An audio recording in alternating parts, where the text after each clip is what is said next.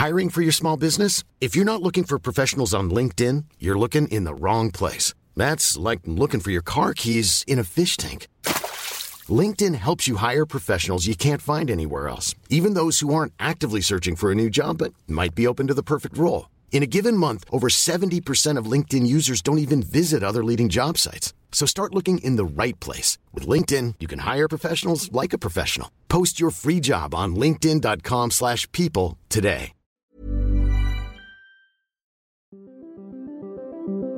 Qu'est-ce que j'ai dit à, Elon Musk? Vous voulez venir en Europe? On va avoir des règles et les voilà.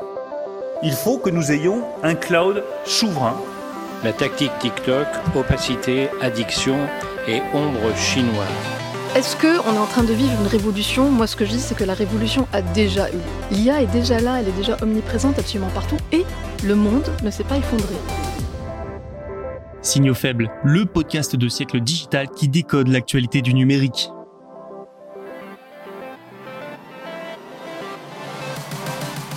Bonjour à toutes et à tous, bienvenue dans cet épisode de Signaux faibles du lundi 19 février 2024. Voici le programme.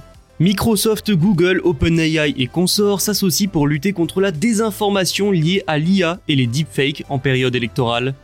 Masayoshi Son, le PDG de SoftBank, veut lui concurrencer Nvidia avec un projet de semi-conducteur à 100 milliards de dollars. Direction la Chine ensuite, où les investissements allemands ne cessent d'augmenter et atteignent des sommets. Nous terminerons avec Apple qui pourrait se voir infliger une amende de 500 millions d'euros par l'Union européenne. Pas mal de choses à décoder aujourd'hui, alors ne tardons pas. C'est parti, bonne écoute.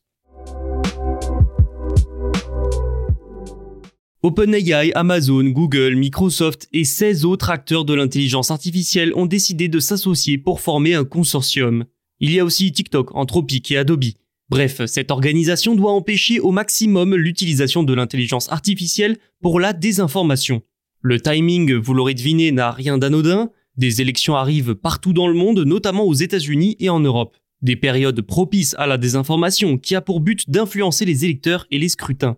La moitié de la population mondiale en âge de voter se rendra aux urnes cette année. Les enjeux sont donc immenses. Et l'intelligence artificielle ne fait que renforcer ce risque de désinformation.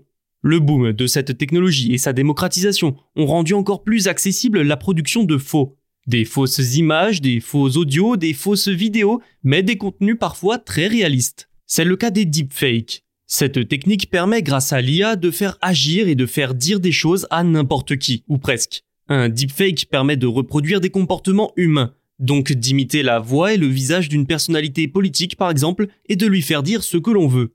Le dernier exemple en date est un deepfake vocal de Joe Biden, le président américain invitant ses électeurs démocrates à ne pas aller voter au New Hampshire. Et vous vous doutez bien que le boom de l'IA entraîne des progrès immenses dans les deepfakes et accroît leur nombre. Devant une telle situation, les sociétés derrière les grandes intelligences artificielles ont une énorme responsabilité. Elles ont annoncé leur accord lors de la conférence sur la sécurité à Munich vendredi dernier, il se nomme Accord technologique pour lutter contre l'utilisation trompeuse de l'intelligence artificielle lors des élections de 2024. Cet accord consiste surtout en une série d'engagements pour tenter d'endiguer la désinformation électorale basée sur l'IA. Par exemple, elles se sont engagées à utiliser la technologie pour atténuer les risques liés au contenu électoral. Elles devraient aussi partager des informations sur la manière de lutter contre les entités voulant désinformer. Elles vont également évaluer les modèles pour comprendre les risques qu'ils peuvent présenter pour le contenu électoral. Voilà pour quelques exemples de mesures. Les signataires veulent aussi travailler ensemble pour créer des outils adéquats. Brad Smith, président de Microsoft, a finalement bien résumé la chose en disant, je le cite, L'IA n'a pas créé la tromperie électorale, mais nous devons nous assurer qu'elle ne favorise pas la tromperie. Ces annonces font suite à celles sur le même sujet de plusieurs géants dont OpenAI et Meta. Ça montre aussi l'ampleur de l'inquiétude face au potentiel de désinformation. Mais ces entreprises sont aussi inquiètes pour leurs images, elles qui ne manqueront pas d'être pointées du doigt en cas de défaillance. La question principale étant finalement, a-t-on les moyens technologiques pour détecter la plupart des contenus générés par IA avec le but de désinformer? Pas sûr. Je terminerai cette actualité en vous invitant à écouter notre épisode de culture numérique de cette semaine, disponible sur les plateformes de streaming. Avec mes invités, nous posons une question. Les deepfakes sont-ils un danger pour la démocratie? Masayoshi Son, fondateur et PDG de SoftBank, a un nouveau grand projet selon Bloomberg. Il est à la recherche de 100 milliards de dollars pour financer une entreprise spécialisée dans les puces pour intelligence artificielle. Le conglomérat japonais veut ainsi concurrencer Nvidia, numéro 1 incontesté du secteur. Cette nouvelle entité a été baptisée Izanagi. Elle viendrait compléter les activités d'ARM, filiale de SoftBank spécialisée dans la conception de semi-conducteurs. Le groupe renforcerait alors son expertise et surtout son écosystème dans les puces.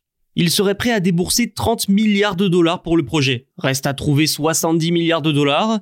Pour ce faire, comme Sam Altman pour son projet sur les puces, Masayoshi Son se tournerait vers des partenaires au Moyen-Orient. La valeur des actions de SoftBank a augmenté de 3,2% après avoir bondi de plus de 30% en deux semaines. Celles d'ARM, elles, ont presque doublé grâce aux bons résultats de la firme fin 2023. Il n'y a pas à dire, les deux sociétés profitent du boom de l'IA qui a besoin de puces puissantes pour fonctionner et être développées.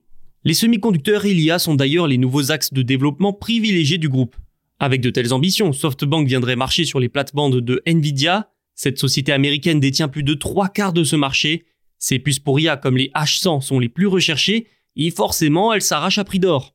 Pour faire tomber ce géant de son piédestal, SoftBank devra toutefois trouver des partenaires et 70 milliards. Mais qui financera ce projet? Qui gérera les infrastructures? De nouvelles usines seront-elles construites? Il reste encore beaucoup de questions. Et puis, je l'ai déjà évoqué avant, mais ce projet fait inévitablement penser à celui de Sam Altman. Le dirigeant d'OpenAI veut mettre fin à sa dépendance à Nvidia. Il cherche donc à lever des fonds pour produire ses propres puces. Mais le papa de ChatGPT aimerait aller beaucoup plus loin, jusqu'à une réorganisation complète de l'industrie pour un coût incroyable de 7000 milliards de dollars. C'est sûr qu'à partir de là, le projet à 100 milliards de Masayoshi Son semble plus raisonnable.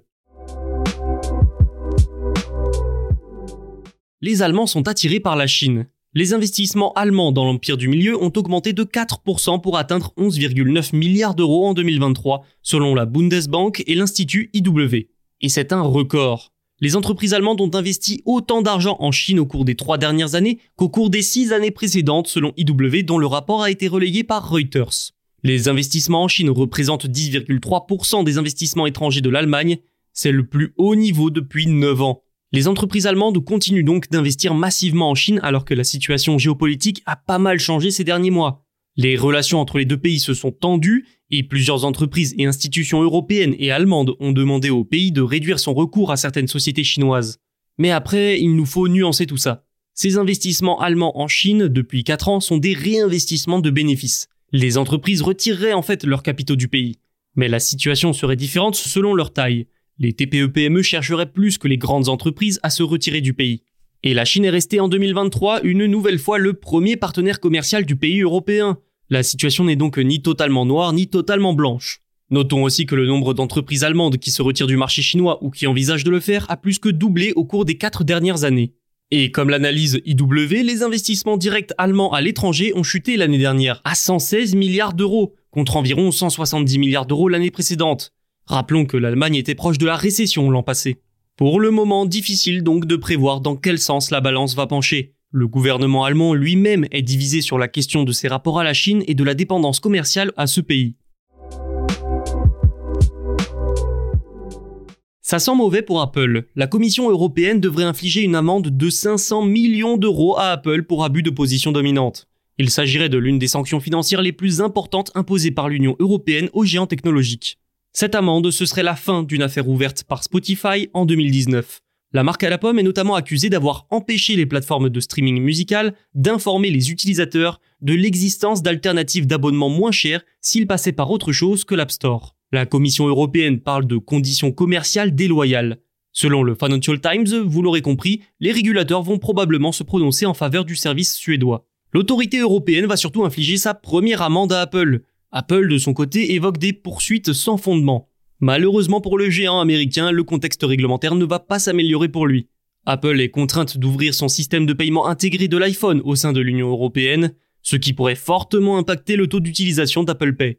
Tout ça, c'est aussi un coup dur porté à Apple. Son écosystème fermé est l'un de ses arguments de vente principaux. Son App Store et son système d'exploitation vont également devoir être ouverts à la concurrence en vertu du DMA, le Digital Markets Act. Donc si vous avez un iPhone, vous devriez voir arriver pas mal de changements d'ici au 7 mars. Enfin, la société risque également des poursuites aux États-Unis. Le Doge, le département de la justice, envisagerait de l'attaquer pour pratiques anticoncurrentielles. Comme on le disait, sale temps réglementaire pour Apple. C'est la fin de cet épisode, merci pour votre écoute. N'oubliez pas de vous abonner pour ne rien manquer. Vous pouvez aussi écouter tous nos épisodes sur siècledigital.fr et sur les plateformes de streaming. Merci et à demain.